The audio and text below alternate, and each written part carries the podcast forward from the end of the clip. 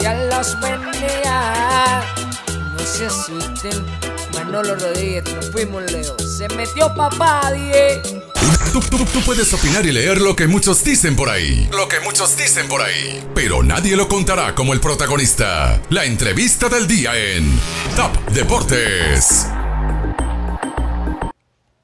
Saludos a todos, Manolo Rodríguez que les habla aquí nuevamente en la cuarentena deportiva junto a Eddie Delgado.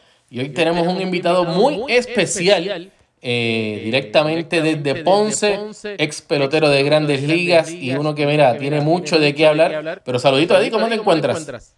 Saludos Manolo, saludos a ti, saludos a toda esa gente linda que nos está viendo, que nos sigue, oye, día tras día en la cuarentena deportiva.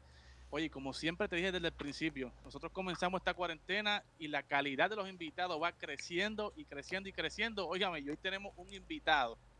Que, Óigame, usted tiene que sentarse con calma a ver esta entrevista porque hoy tenemos, óigame, al lanzador con más victorias, lanzador boricua con más victorias en la Grandes Ligas y con más ponche en la Grandes Ligas. Y ese es nada más y nada menos que Javi Vázquez. ex pelotero del béisbol de las grandes ligas con los Expos de Montreal, eh, Miami Marlins, Atlanta Braves, New York Yankees. ¿Con quién más estuviste? Con los, los Diamondbacks, ¿verdad? Los Diamondbacks también. Arizona y Chicago White Sox. Y los White Sox, exactamente. Todo eso, todo eso va a estar- vamos a estar hablando hoy un poquito sobre eso, pero primero que todo, ¿cómo te encuentras? ¿Cómo estás pasando esta cuarentena deportiva? saludos Manolo, saludos Eddie. Este, primero que nada, me, enca- me encanta el nombre que le pusieron, Cuarentena Deportiva. Sí, está, está, está bueno, pero nada, gracias a Dios estoy bien, este, la familia está bien y este, como todo el mundo pasando esta, esta cuarentena y esta epidemia aquí en, en la casa. Perfecto, Javi. Javi, entrando rápido en acción, eh, ¿cómo fue que empezó ese amor tuyo por el deporte de- del béisbol allá en Ponce? Eh, pues fíjate, desde, desde pequeño que me acuerde, siempre me ha encantado el deporte. Eh, mi papá eh, ha sido un amante del béisbol de toda la vida, el deporte en general, pero más al béisbol. Él fue el que, que me enseñó a jugar béisbol desde, desde los 3, 4 añitos. Eh, y poco a poco, él, ¿verdad? En- con él dedicándose a enseñarme eh, lo que sabía, eh, hasta que hasta que empecé a jugar en las ligas infantiles y juveniles aquí en Ponce como a, como los siete años más o menos.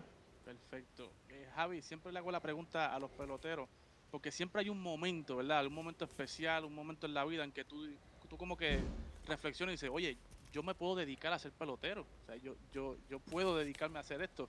¿Cuándo fue ese momento que, que Javi dijo, bueno, yo me voy a dedicar a ser pelotero, tengo la madera para ser pelotero de Grandes Ligas? Eh, yo, yo creo que fue como los 15 años más o menos, este, porque realmente cuando uno es un niño, eh, simplemente tú, tú no sabes lo que eso conlleva, o sea, es difícil, eh, obviamente sí, wow, me gustaría jugar Grandes Ligas, pero realmente no sabes lo que eso conlleva, no sabes si, si de verdad tienes el talento. Eh, y a los 15 años más o menos fue que, fue que, ¿verdad? Mi papá y yo decidimos este, empezar a lanzar, empezar a coger en serio lo de lanzar, porque yo jugaba infield, pichaba a veces. Eh, o sea que a los 15 años más o menos yo te podría decir que fue que, que empezó más esa, esa dedicación al, al lanzar. Era en field, o sea que también tenías que tomar esos turnitos al bate eh, en- desde pequeño. Cuéntame un poquito sobre eso. ¿Eras bueno o tú eras de los que mm, no, te ponchaban mucho? Yo era de los que me ponchaban mucho, yo lo admito. Yo lo admito. Pues fíjate, pues fíjate, no, yo, yo, gracias a Dios, yo pues, era, era bastante buen infield también. Lo que pasa es que llega un momento, como profesional, no hubiese llegado a grandes ligas como infield. Ok, O sea, que, que esa es la, esa, a los 15 años, pues tú, yo tomé esa decisión con mi papá. Este, obviamente, pues diciendo, ok, como infield no voy a jugar grandes ligas, pero como pitcher, pues, quién sabe si a los 15 años, porque realmente yo tampoco sabía eh, a los 15 años si podía jugar profesional o no, pero simplemente la dedicación empezó a esa edad a los 15 años. Sí, no, y que muchos scouts dicen que, ¿verdad? que el, el lanzador tiene más posibilidades de llegar a grandes ligas porque es un- es un- hay más espacios para lanzadores que para jugadores de cuadro y, y- y jugadores en general. Eh, Javi, está, caíste en el draft de no, el 84, ¿verdad? 94. 94, 94. No soy tan viejo. Eh, no, no, no. Ey, bájale ahí, bájale, bájale, bájale. Debu- debutas en el 98, ¿verdad? Sí. ¿Cómo fue esa experiencia de cuando te dijeron, te dieron la llamada o, el dirigente te dijo, mira Javi, vas para Grandes Ligas? ¿Cómo fue ese momento, ese día? Si nos puedes transportar a ese momento. Pues fíjate, fue, eh, yo hago, hago un poquito esto en forma de, broma porque eh, cuando en el, en el 98 yo fui a Sprint Training de Grandes Ligas y me protegieron el roster de los 40 en, en ese off-season del 97-98 y mi primer año en Sprint Training de Grandes Ligas fue en, ahí, en el 98. Y pues nada, yo piché muy bien en Sprint Training. Para ese tiempo en Montreal habían cambiado a Pedro Martínez ese año anterior, había cambiado otro, otro de los abridores. Y pues había realmente que yo no estaba ready para pichar en Grandes Ligas. Yo había pichado en el 97, empecé en clase A fuerte y lo que había jugado fue un mes doble A. Pero, pero pues lancé bien, habían espacios disponibles y, y me hice el equipo, hice el equipo, este, y, pero la broma es que, que, yo siempre digo que a mí nunca me dijeron, estás en el equipo, nunca me dijeron, hiciste el equipo, fue como que, el, me acuerdo como, como hoy, que el día que se supone que saliéramos de sprint training para Chicago, que empezábamos la temporada en Chicago, yo todavía no sabía si empacar el día antes para irme con el equipo de Grandes Ligas o quedarme en ligas menores. Este, último minuto. Me acuerdo que, sí, pero me acuerdo que Felipe Alú era el manager y me dijo, entonces ahí fue que me dijo, no, em, empaca, empaca, mañana decidiremos, algo así, pero, pero la, esa llamada que usualmente la gente le da, mira, estás en el equipo o te van a subir, nunca llegó. que fue poco, em, me enteré en el momento. En el caso... En el caso de, de Montreal, ¿cómo, ¿cómo fue esa experiencia jugando allá en Canadá? Un boricua tanto frío en el momento en que venía la época de frío, porque recordemos, eh, hay, hay, cosas que, que, los jugadores tienen que hacer durante la temporada muerta que tienen que llegar a las ciudades. Por ejemplo, hemos visto eh, a José Orlando Berríos, Eddie Rosario, cuando tienen que ir a, Chica, a, Chicago, perdón, a Minnesota, que están todos los lagos congelados. ¿Cómo es esa experiencia para ti? Este muchacho de Ponce, con el calorcito de Puerto Rico ahí en la isla, y de repente, ¡bum!, vamos para allá, para Canadá. ¿Cómo fue esa experiencia? Pues fíjate, me acuerdo que la primera experiencia que tuve fue en, yo creo que fue como para enero del 98, había una, lo que hacen los equipos antes de la temporada, que le llaman como un fan fest o, o, algo así, una caravana, y me tocó ir con, con Irán Boca Chica. Okay. Este, que los dos habíamos jugado doble A el año anterior y, nos llamaron a los dos para que fuéramos. Y ese fue el. Hacía un frío, me acuerdo, en enero en Montreal. Frío pelú. Eh, un, frío, un frío pelú, como decimos nosotros puertorriqueños. Este. Pero Montreal, mira, tremenda ciudad, todavía voy de vez en cuando, este, he ido con mi familia varias veces, me encanta, es una ciudad tremenda. Este, y pues el béisbol para ese momento, ¿verdad? Ellos pasaron con lo de la huelga del 94, pues pasaron como un, un, mal momento porque el equipo estaba, todo el mundo sabe que el equipo estaba para llegar a los playoffs y, de ahí la gente dice que de ahí en esa huelga fue que, la fanática de Montreal realmente lo afectó. Afectó mucho. Y ya no, ya no, como que dejaron ir al parque y eso, ya para, para cuando yo empecé en el 98 ya no habían tantas fanaticadas en el parque como tal. En el, en el, yo estuve en, en Toronto, estuve en Toronto y creo que una vez íbamos a ir con papi, íbamos a ir a, a Montreal, pero no me recuerdo si. Eh, yo era muy chiquito, yo creo que tenía siete años, de verdad, no me acuerdo para nada. Pero sí me acuerdo de Toronto, porque ya a Toronto habíamos ido y fue esta experiencia, pues estábamos con el Gagoltí. Y hay, hay mucha similitud entre la ciudad de Toronto y de Montreal en cierto aspecto. Y Toronto es precioso. no me atrevo a apostar cómo es, cómo es Montreal. Pero te acostumbraste al tipo de comida, porque estamos acostumbrados a la rabichuela. Allá es un poquito distinto y no hay sazón. O sea, te acostumbraste a eso, al estilo de comida. Sí, sí, no, el primer año era un poco, un poco difícil porque el primer año, primer año en grandes ligas, primero que nada, enfrentarme a, a los mejores bateadores en el mundo. Este, pues ese año fue, fue un poco difícil. Eh, y ya en, el, ya en el 99, eh, yo me casé en la temporada 98-99, pues estaba mi esposa por allá, así que ya estaba comiendo un poquito más, más puertorriqueño. Ok, por lo, por lo menos. por lo menos. En el, en el caso, ya que mencionas sobre los bateadores, te tengo una pregunta. Eh, ¿Cómo fue enfrentar a, Ichiro Suzuki? ¿Cómo fue esa experiencia de enfrentarlo? Porque todos sabemos lo que él venía haciendo en Japón, pero cuando te toca a ti enfrentarlo, eh, ¿cómo fue? O sea, ¿había nervios o tú estabas listo? Yo voy a mí, pero yo sé que el tipo puede, pero voy a mí.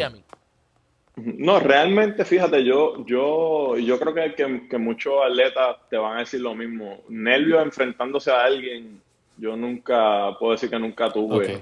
Este, simplemente es un, bateador, ¿verdad? Eh, hay unos bateadores en grandes ligas que uno sabe que, que, son mejores que otros. No significa que tú los vas a, a, pichar más, más suave o lo que sea, o lo vas a coger suave con ese bateador, porque en grandes ligas están en grandes ligas por algo, porque son los mejores de lo mejor y, y, yo siempre le, le, mostré respeto, no importa a Barry Bonds o al pelotero número el, más bajito de, al último, de, grandes ligas, ¿me entiendes? Pero, pero Ichiro, sí, me acuerdo, un, un out difícil, este, hacía contacto a todo, no sé, bien difícil de ponchar, este, y nada, hay que tirarle de todo.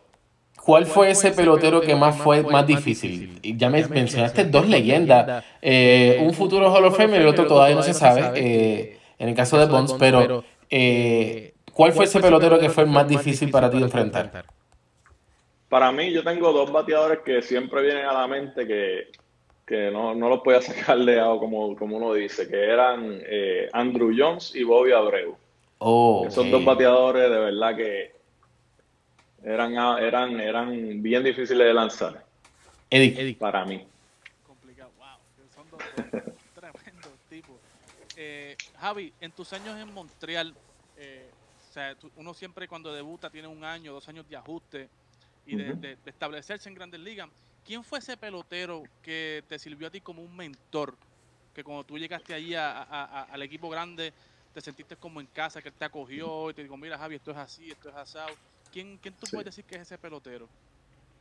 Mira, si, si una de las cosas que, que yo, como quien dice, no, no tuve esa dicha de, de, tener, es ya tener un veterano en, ese, en el equipo de Montreal que, que, yo le pudiera seguir los pasos, en enseñarme. En el caso, ¿verdad? El año que yo hice Grande Liga, el año anterior habían cambiado a Pedro Martínez, que hubiese sido ideal. O sea, yo siempre y yo hablo, ¿verdad? Con las veces que nos encontramos siempre hemos hablado, Pedro, ¿verdad?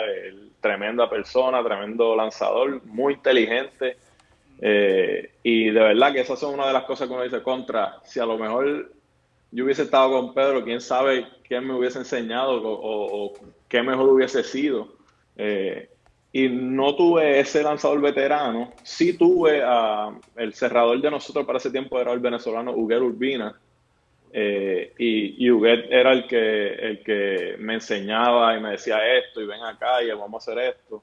Que, que por lo menos él tuve como compañero a, a, Huguet que, de pitcher, ¿verdad? Que, Pero, que fue que me ayudó.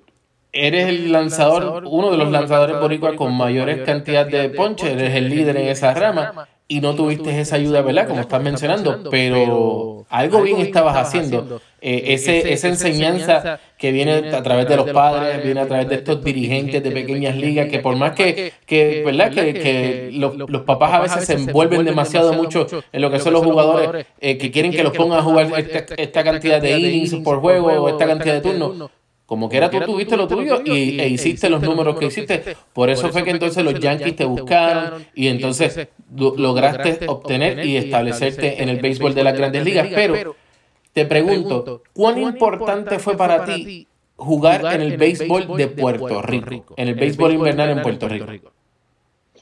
Mira, este, para mí súper importante el yo jugar aquí en Puerto Rico. Eh, no hay duda que yo siempre me acuerdo cuando yo terminé de jugar el primer año, yo no jugué en Puerto Rico cuando me draftearon porque había tirado mucho las ligas de aquí, ¿verdad? Pero después del segundo año que yo venía de clase A, eh, yo jugué aquí en Puerto Rico y te digo que, de verdad es la, experiencia que uno coge, por lo menos que yo cogí para ese tiempo, que yo le tenía, me tenía que enfrentar a todos esos bateadores que han jugado Grandes Ligas, Roberto Alomar, este, Baerga, este, y Jorge Posada, y, muchos más que, que, se me están, que no voy a acordar de todo. Pero como lanzador, el yo tener 18, 19 años y yo picharle a bateadores que ya estaban en grandes ligas. Establecido. Y sacarlos de out. Eso me da una confianza a mí.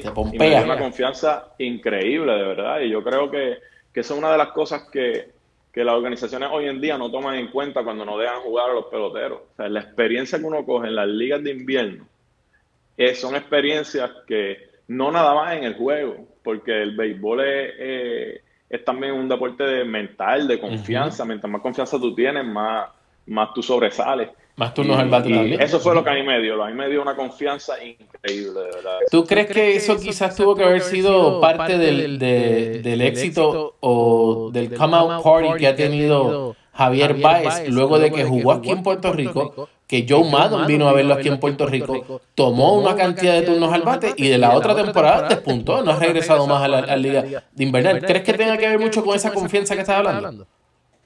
Puede ser, puede ser. El, el, el- el- el que lo puede decir es él. Este, pero no hay duda ninguna que, que mientras, mientras más turnos, especialmente los bateadores, mientras más turnos cogen, mientras más pichos ven diferentes lanzadores, todo eso ayuda. Todo eso ayuda. Y más cuando un- es un muchacho joven subiendo, como el caso de, de Javi Baez para ese tiempo.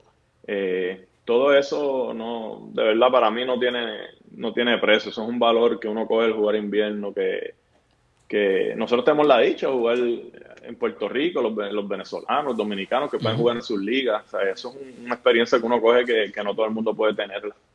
Javi, eh, ¿verdad? Tu carrera en, en Montreal duró hasta el 2003, que luego en el 2004 pues te cambian a, a los Yankees de Nueva York, ¿verdad? Pero antes de los Yankees, los Yankees te buscan porque tuviste un 2003 espectacular, o sea, te metiste con 324, con 34 juegos, 4 juegos completos, tiraste 232 tercio entradas, o sea, ponchaste la mayor cantidad de que te pudiste en tu carrera en una temporada con 241 ponches y llega el momento en que te cambian para los Yankees eh, mucha gente habla, ¿verdad? De cuando hablamos de, hablan de Javi Vázquez, de que Javi Vázquez, o, sea, que no, no pudo con la presión de jugar en el Yankee Stadium, que, ¿verdad? Y refiriéndose específicamente a- al juego 7, ¿verdad? De, de esa remontada de Boston contra los Yankees, cuando en esa serie tú ganas el juego 3 como relevista, pero ese juego 7, ¿verdad? Que lo empezó Kevin Brown, Ujú. eran, ¿verdad? Eran, o sea, un juego bien, bien crítico. Eh, y David Ortiz le da un cuadrangular de dos carreras a Kevin Brown en la primera entrada. No termina la segunda entrada y Joe Torres te trae al montículo con tres envases, un out y Johnny Damon al bate, que Johnny Damon en esa, en esa serie no había bateado nada. Y estaba revisando esos videos antes de, de la entrevista contigo y yo veía cuando tú ibas caminando al montículo y cuando estabas calentando y yo dije, wow, ¿qué le estará pasando por la mente a Javi Vázquez en ese momento? O sea, porque o sea, yo, yo, Torres te trae en una situación bien complicada, o sea, bien difícil. Bases llenas, está el juego en línea, o sea, no, aquí no hay, o sea, no es win or go home. Y te trae a apagar fuego. O sea, ¿qué, qué fue lo que, que- qué era- qué te estaba pasando por la mente en ese momento eh, que tú estabas calentando allí eh, eh, antes de, o sea, de reiniciar el juego? Pues nada, mira, primero lo que sí me acuerdo, yo pensé que yo iba a abrir el séptimo juego, este, por lo que se había, se estaba escuchando que, que yo era el que iba a abrir. Entonces yo pensé, yo me preparé para abrir, pero cuando llegué al parque pues me dijeron que, que iba a abrir Kevin Brown, ¿me entiendes? Pero nada, cuando yo me dijeron, ponte ready, tienes que estar ready desde el principio, este, y nada, cuando me trajeron, yo pensé, como siempre hago como lanzador, yo voy, me voy a caer arriba del bateador y, y pues, este, como iniciador es, es un poco, o sea, es un poco, la mentalidad del iniciador no es la misma mentalidad que tiene un, un relevista. En mi caso, yo nunca había relevado, yo siempre he sido abridor. Pues el abridor, el abridor, ¿qué te dicen? First pitch strike, tienes que tirar el primer strike, cae arriba a los bateadores y esa siempre ha sido mi mentalidad. Mi mentalidad es, yo voy a caerle arriba al bateador, no quiero estar atrás en el conteo y eso fue una de las cosas que, que, que yo fui exitoso haciendo eso. Ujú. Este, pues, y nada, yo traté de, de montármela arriba al bateador y me dio un ron. O sea, es parte del juego como, En el primer picheo, como. ¿verdad? En el primer picheo, este, fui a tirar un strike y, y, me dio honrón como, como, como hubiese, como en otra, como en otra situación también a lo mejor que no, pero pues como son los playoffs es un poquito más, obviamente. También como son los Yankees, tú sabes que todo el mundo le va a meter la presión, le va a poner, le va a poner un poquito más de, de, énfasis porque eran los Yankees. Y, y con eso mismo en mente, ¿cómo tú comparas el momento en que tú jugabas a este momento, ahora obviamente no, no, no estás de jugador, pero en lo que es las redes sociales. ¿Cómo tú ah, crees que hubiese sido ese momento en tu carrera con las redes sociales? Porque de verdad que yo, oye, yo soy uno, yo eh, posteo, subo noticias, pongo cosas y no leo. Porque si me pongo a leer, capaz estaría sí, ahora mismo. bueno, y era, mira, uno le decía, mira, está hablando de pelota, lo que parece una pelotita. O sea, bendito. eso era lo mínimo que podían decir, pero ¿cómo tú te podías sentir en ese momento? Porque créeme, la, la, presión ahora mismo es fuerte. Imagínate quizás antes con, esa, con, con, la tecnología o las redes sociales como están ahora. Sí, no, hoy en día con las redes sociales no me imagino cómo hubiese sido. Este, pero, pero mira, yo siempre, eh, eh, ese, ese primer año mío con los Yankees, yo este, lo recuerdo siempre fue, fue el, el yo hice, la gente se lo olvida, pero ese fue el único año que yo hice juego estrella, fue de ese año. Este, con los Yankees también, que yo empecé, yo piché bien la primera mitad, la segunda mitad no me fue tan bien, pero, pero la gente... la gente no pudo con la presión de los Yankees. Claro, la gente puede, acuérdate que la gente en Nueva York, es, Nueva York es sensacionalista, eso es lo primero. Este, en Nueva York todo se agranda. O sea, a lo mejor si me hubiese pasado con por no por decir un nombre con Kansas City, pero a lo mejor la gente no hubiese, me hubiese pasado lo mismo, pero la gente no hubiese dicho, ah, no puede con la presión de Kansas City. ¿Me entiendes? No puede con la presión de los Yankees porque es Yankee, ¿sabes? Este, y esa es la manera que yo lo tomo. Este, eh, yo tuve otras temporadas malas también, ¿verdad? Con otros equipos. No significa que, que pero pues. Vayan más las este, buenas que las eh, malas, porque no pusiste el nombre de Puerto Rico en alto. Eso, es lo más eh, importante. Claro, claro, no, y son las cosas que como atleta, como atleta, tú sabes que te van a pasar, ¿me entiendes? Cuando, y eso es algo que, que uno como atleta tiene que, tiene que ser honesto con uno mismo. Mm. Cuando yo tengo temporadas malas, cuando picheo mal, yo soy el primero que en la prensa, mira, pichó horrible hoy, no serví hoy.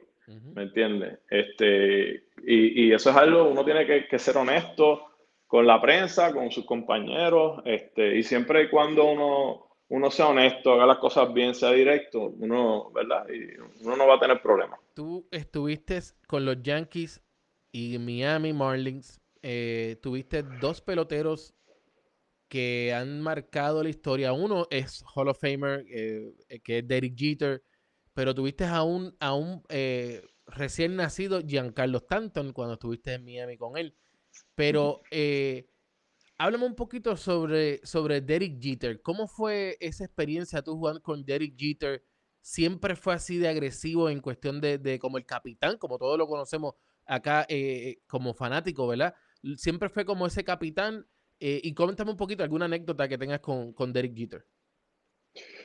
Pues mira, Derek, eh, lo primero que te, que te, voy a decir de Derek es que, que él es un, un líder, este, pero él es un líder no tan vocal, ¿verdad? Él es un líder con lo que hace, cómo se comporta, con lo ganador que es, como compañero, es tremendo compañero.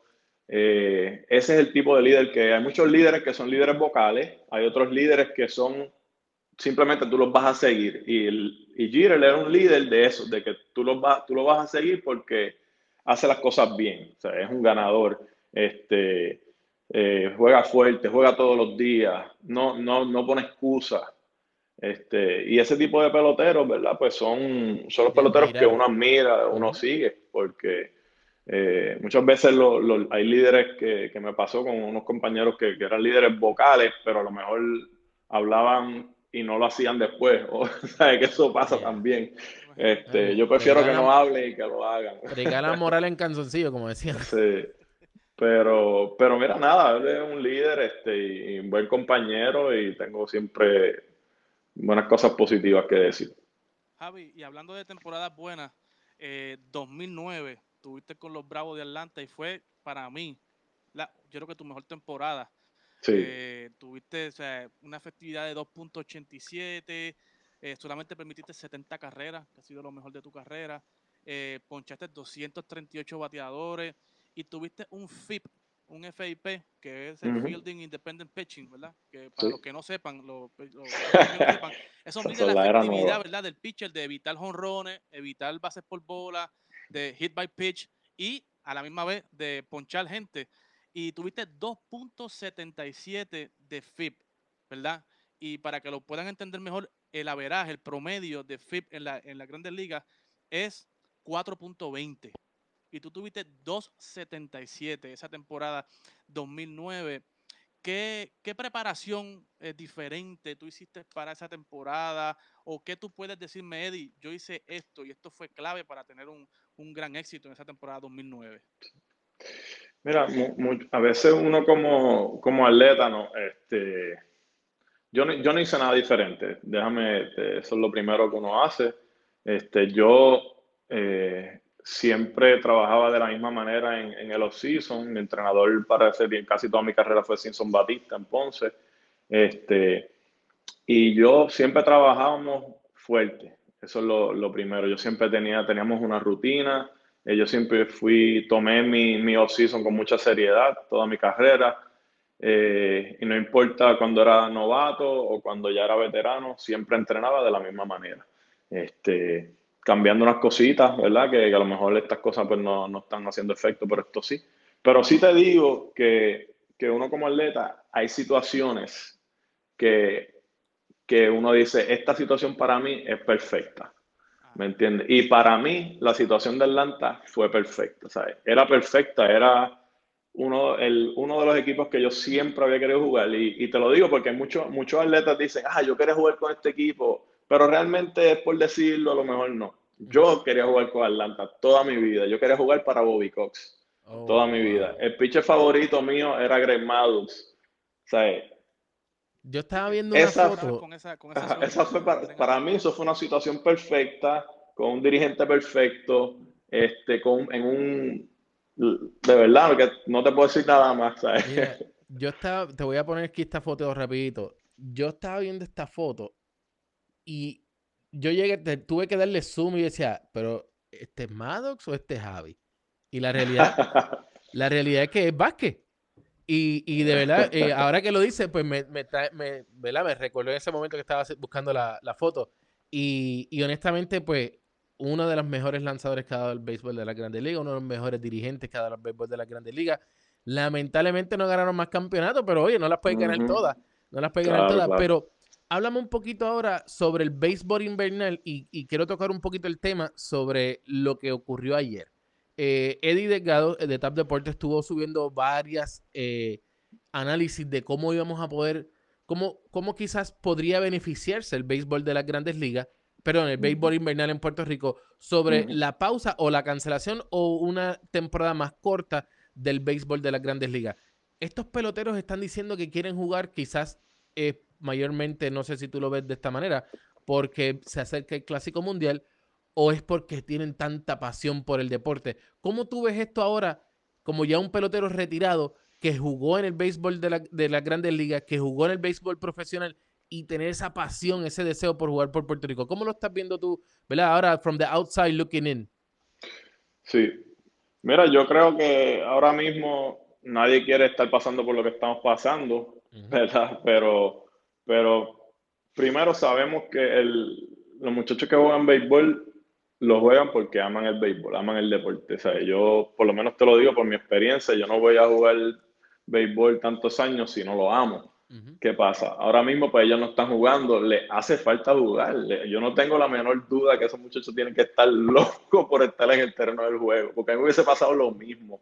Este, y mira, este, ¿verdad? No sé cuál va a ser la situación. Yo sí he leído también en las redes sociales los muchachos diciendo que van a jugar, que se pongan ready, tirándose, ¿verdad? Y, lo estoy tomando, estoy leyendo los dos y tomándolo como en broma. Pero yo creo que es una, una situación, ¿verdad? Ideal para el béisbol en, en Puerto Rico.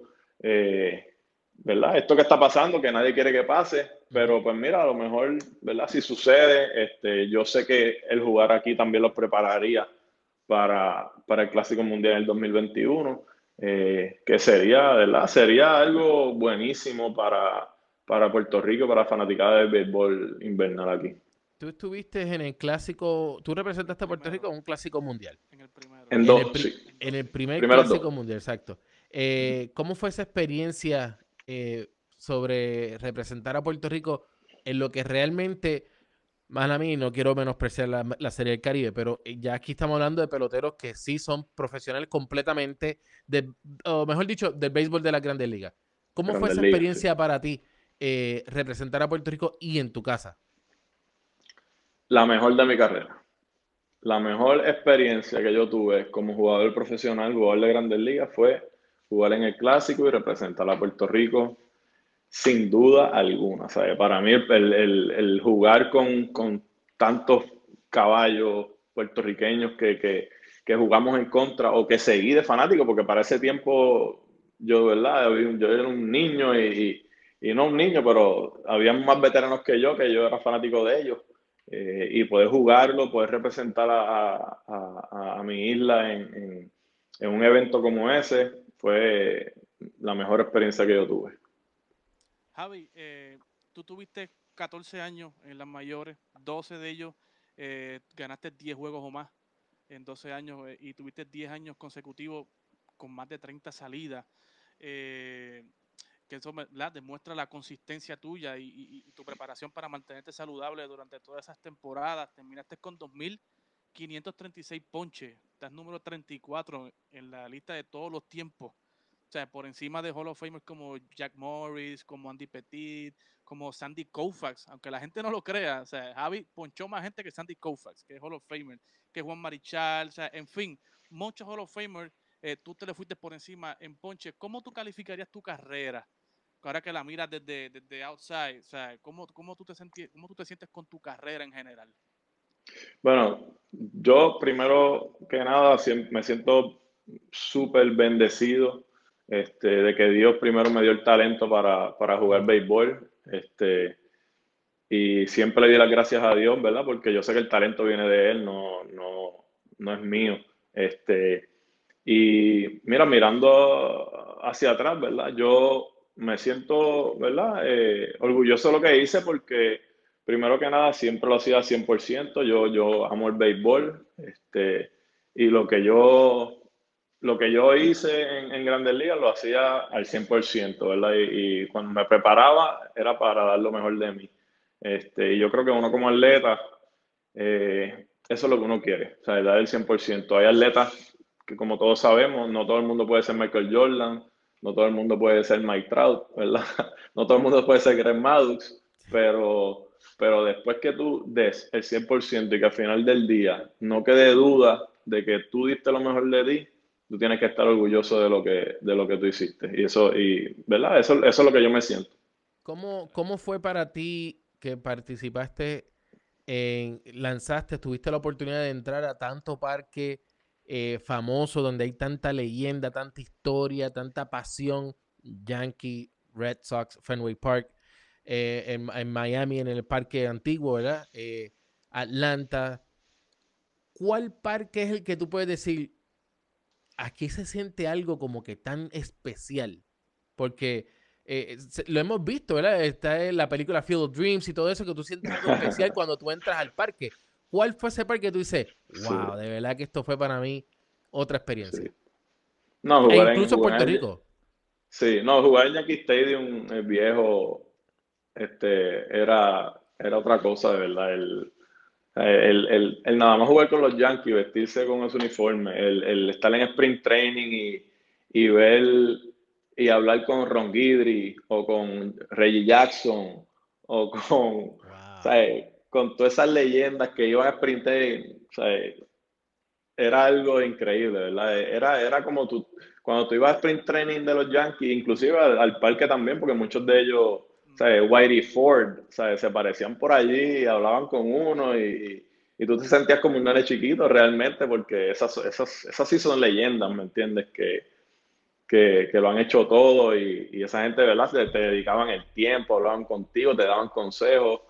Eh, y ese, de verdad, el, el único de los equipos que yo jugué, el, el, el de más historia y el, y el único que tú veías eso, que, que, que todos los años en Spring Training iban todos esos caballos que han jugado allí. Era algo de verdad increíble. Javi, volviendo de nuevo al clásico, tú que fuiste miembro fundador de ese primer equipo del clásico, eh, ¿cómo ves la evolución del equipo nacional, verdad? Porque ha habido una, un, relevo generacional, ¿verdad? Ya los Alex Cora no están, los Tony Valentín no están, eh, los Irving Falú no están, o sea, ahora están los Carlos Correa, los Javi Baez, los Francisco Lindor, los Eddie Rosario. ¿Cómo has visto la evolución del equipo nacional al día de hoy? Pues mira, este, yo lo, veo bien positivo, mucha, mucha juventud, mucha juventud eh, y, mucho talento. O sea, de verdad que, Puerto Rico en las últimas dos ediciones del Clásico han, ha, habido mucho talento ahí y, esperamos que ¿verdad? el 2021 va, va, a pasar lo mismo. Hay mucho talento eh, y esperamos que, ¿verdad? que podamos eh, llegar, llegar a, ese, a, ese, campeonato, porque de verdad que, que, llevamos dos añitos ahí, que estuvimos tan cerca. Pero, pero nada, el talento que tienen esos muchachos eh, y la pasión con la que juegan es, digno de admirar, de verdad que sí. Sigue, tú sigues a los jugadores en las ligas menores, como por ejemplo, voy, a poner el tema rápido, es que yo soy fan, soy fan del Neftalí Soto. ¿Eres fanático? ¿Lo has seguido? ¿Crees que debe estar en este equipo eh, representando a Puerto Rico en 2021?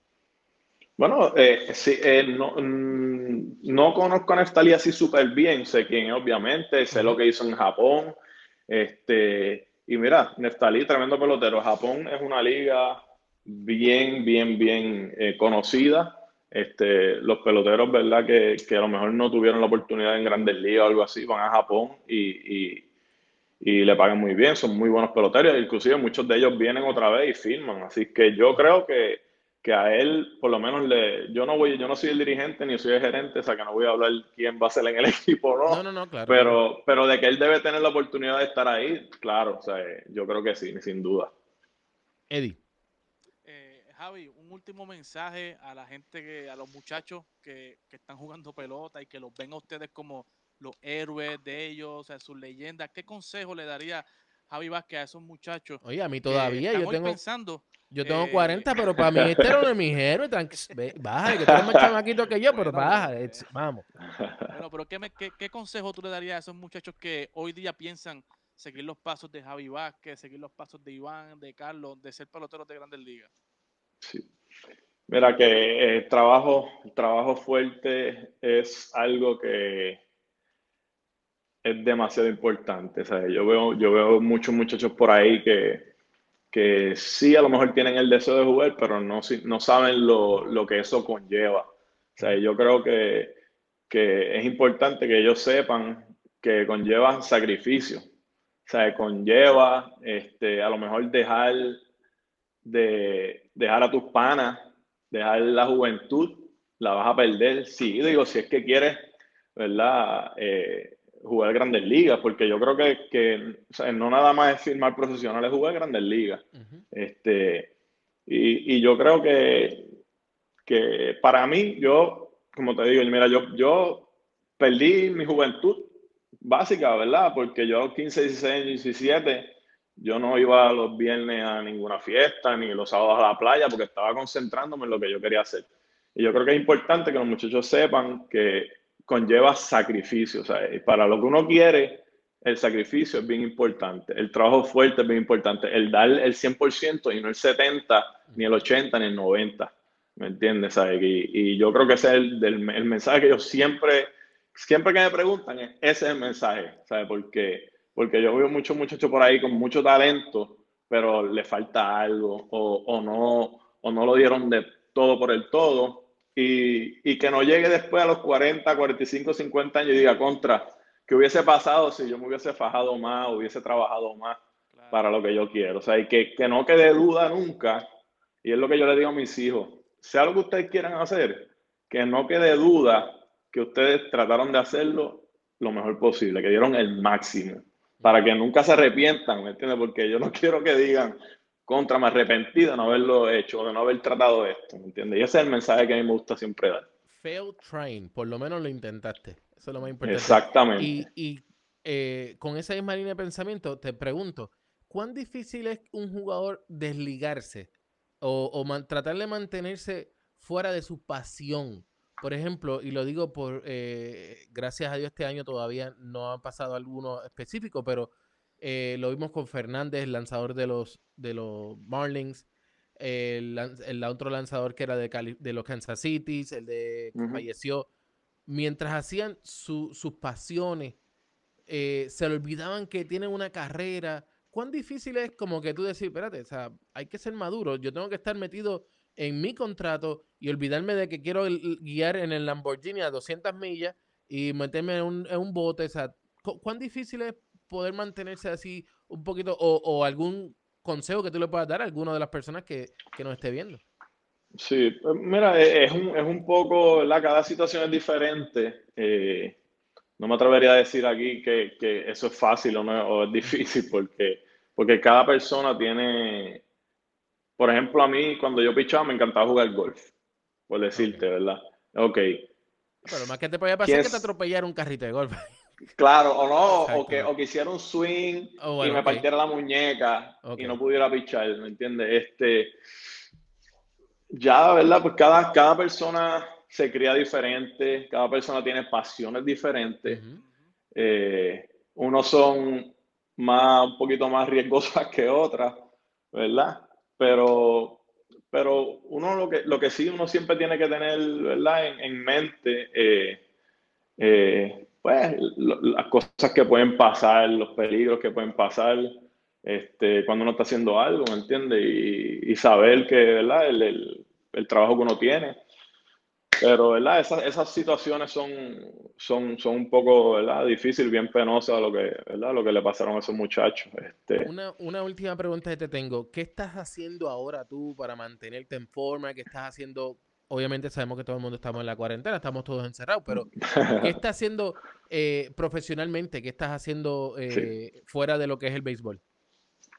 Pues mira, yo trabajo hace cinco años con la Asociación de Peloteros de Grandes Ligas, con la MLBPA, MLB Players Union. Eh, trabajo ahí asistente internacional y, y ahí es que me, me, mantengo este, eh, en ese trabajito, ¿verdad? Eh, muy bueno, me mantiene ocupado, me mantiene eh, haciendo, ¿verdad? Y ligado a lo que me gusta. Y tampoco me quita el tiempo de mi familia porque no tengo que estar viajando tampoco, que una de las razones por la que yo me retiré de jovencito fue por, por dedicarle el tiempo a mi familia, a mi esposa, a mis hijos. Eh, y gracias a Dios, ¿verdad? Lo he podido hacer y, y, pues tengo ese trabajito ahora que, que me mantiene ahí también. Muy bien, muy bien. Bueno, gracias nuevamente por estar con nosotros, Javi. Eh, para mí es un honor, como dije ahorita, yo era uno de los que iba con papi a Ponce, cuando me narraba los Leones de Ponce, que tanta pasión. Y, yo recuerdo una vez eh, llegar y verte en, en el en, calentando. Y para mí eso era como que yo decía, papi, yo quiero un uniforme de Javier. Y para ese tiempo, pues todavía no se vendían los uniformes. Pero por lo menos me ponía la de papi. Papi tenía una camisa de los Leones de Ponce y yo me la ponía. Eh, y yo recuerdo de verdad que ir a los parques con papi era, era bien emocionante verlos a ustedes, ver a Rubén Sierra, que para mí fue el, yo lo imitaba bien brutal, pero bateando. Eh, lo único que yo me ponchaba, él la sacaba. Eh, después traté de ser pitcher, eh, pues te tengo que decir que también fracasé y por eso estoy detrás de un micrófono, ¿viste? es parte. uno, tiene que, uno tiene que conseguir lo que le apasiona, como sea, ¿verdad? Exactamente, exactamente. Pero nada, Javi, de verdad, gracias, gracias por estar con nosotros. Eddie, ¿algunas últimas palabritas? No, agradecerle a Javi. Javi, gracias a un millón, de verdad, tenerte aquí es para, para mí especialmente es un honor ¿verdad? Porque cuando se hablan de pitcher boricua, ¿verdad? Se habla de Terín Pizarro, se habla de Irán Bittern, se habla de eh, Palillo Santiago, de Ricky Bone, hasta el mismo William Hernández.